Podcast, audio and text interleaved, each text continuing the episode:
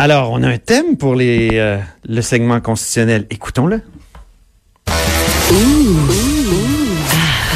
On s'érotise une question constitutionnelle à la fois. La traduction constitutionnelle.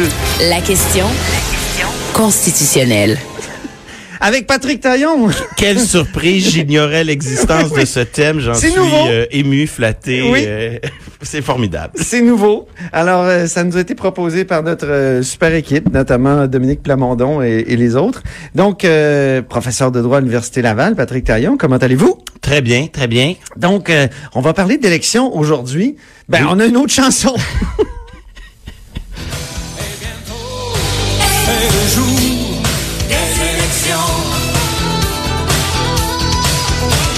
Ah. Les claviers de 1988 de Luc de la Rochelière.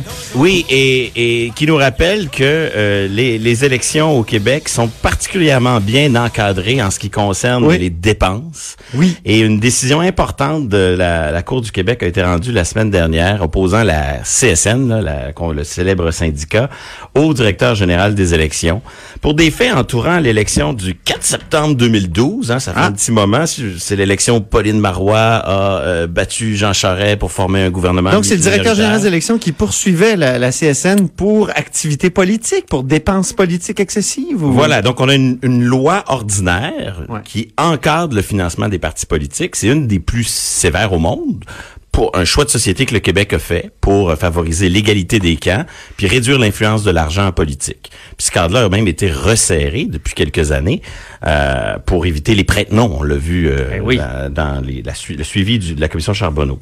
Sauf que là, la, la- la CSN, elle, durant l'élection de 2012, elle organise une, une- un conseil euh, confédéral spécial, donc une instance de la de la CSN.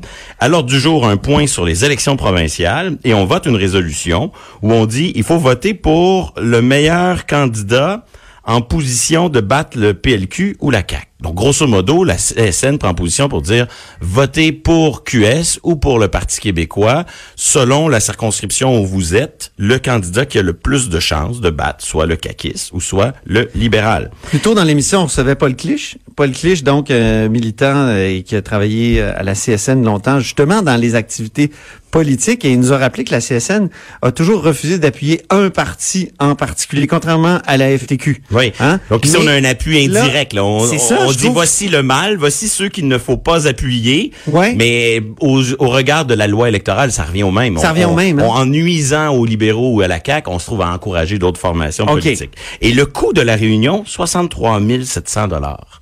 Donc, est-ce une dépense électorale? Selon le DGEQ, oui. Ah, et, et donc, ça contrevient à la loi sur le financement des partis politiques. Qu'est-ce que fait la CSN? Elle se défend en utilisant, si je peux dire, une super loi, une loi au-dessus de la loi. Donc, elle dit, ah, peut-être que cette loi pose problème, mais cette loi, elle est elle-même contraire à la Constitution qui garantit la liberté d'association. Oui, oui, oui. Comme nous, comme syndicat, on a le droit de se réunir, c'est garanti par la Constitution, puis on a le droit de s'exprimer, liberté d'expression politique.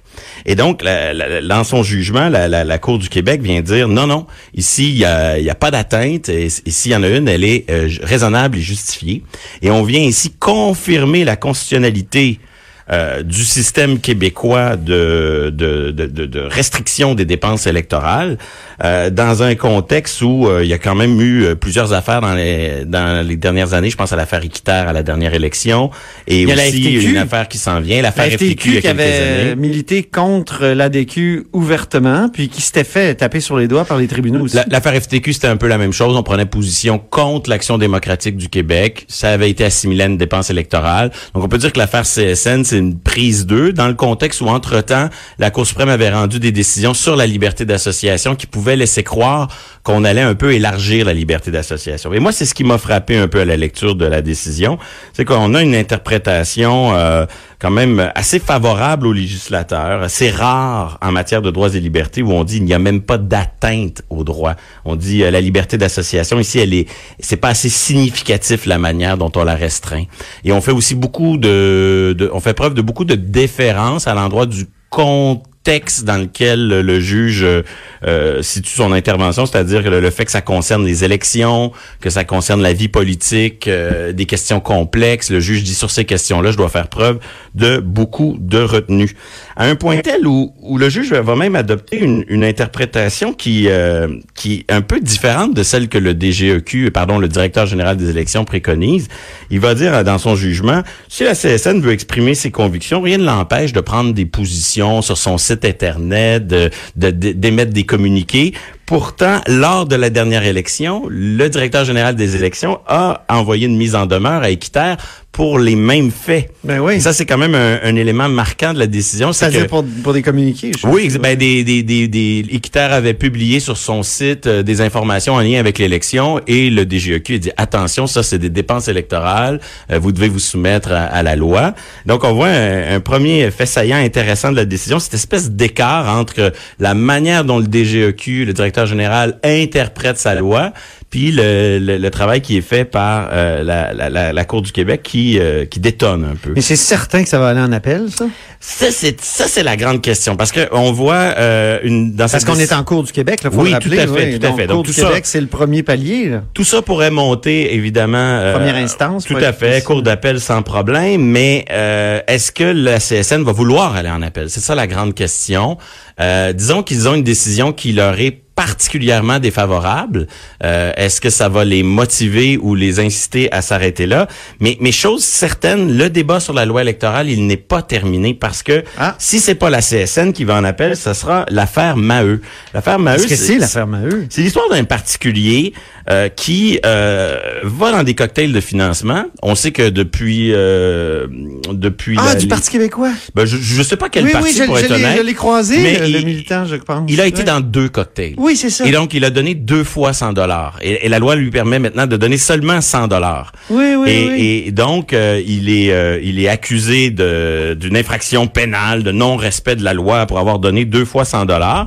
Et là lui, il plaide deux arguments constitutionnels, toujours la même logique. On contrevient une loi ordinaire et on utilise une loi qui est au-dessus des lois pour dire ah ben la loi en vertu de laquelle on m'accuse est elle-même invalide. Donc il dit la peine qu'on veut m'imposer ici c'est une peine cruelle et inusitée, elle va beaucoup trop loin et euh, de m'empêcher de donner plus de 100 dollars, c'est contraire à ma liberté d'expression. Et ça cette affaire là, elle est en cours, il n'y a pas de raison pour que on, on, voit mal comment ça pourrait se régler. Donc soit soit sous l'angle d'un appel dans l'affaire CSN, soit sous l'angle de l'affaire Maheu, euh, la loi électorale et le système qui encadre le financement, il a été confirmé, mais le débat est loin d'être clos. Ça va être un des sujets sensibles dans les prochains mois, parce que le seuil de 100 dollars, c'est un seuil qui n'a jamais été testé devant les tribunaux. Ah bon? Et il va falloir se demander... Ah, le seuil pourrait, pourrait être testé. Mais dans l'affaire Maheu, c'est au cœur du débat. Okay. Euh, donc, autrement dit, dans CSN, la question, c'est est-ce qu'une dépense pour un syndicat est permis ou pas? Ouais. Alors que dans l'affaire Maheu, c'est le droit de donner de l'argent. Ouais, ouais. Et, et donc... Ils m'ont dit qu'on est loin des États-Unis. Hein? Oui. en fait, c'est les États-Unis, c'est n'importe quoi qui peut dire. On crée des PAC, des Political Action Committee.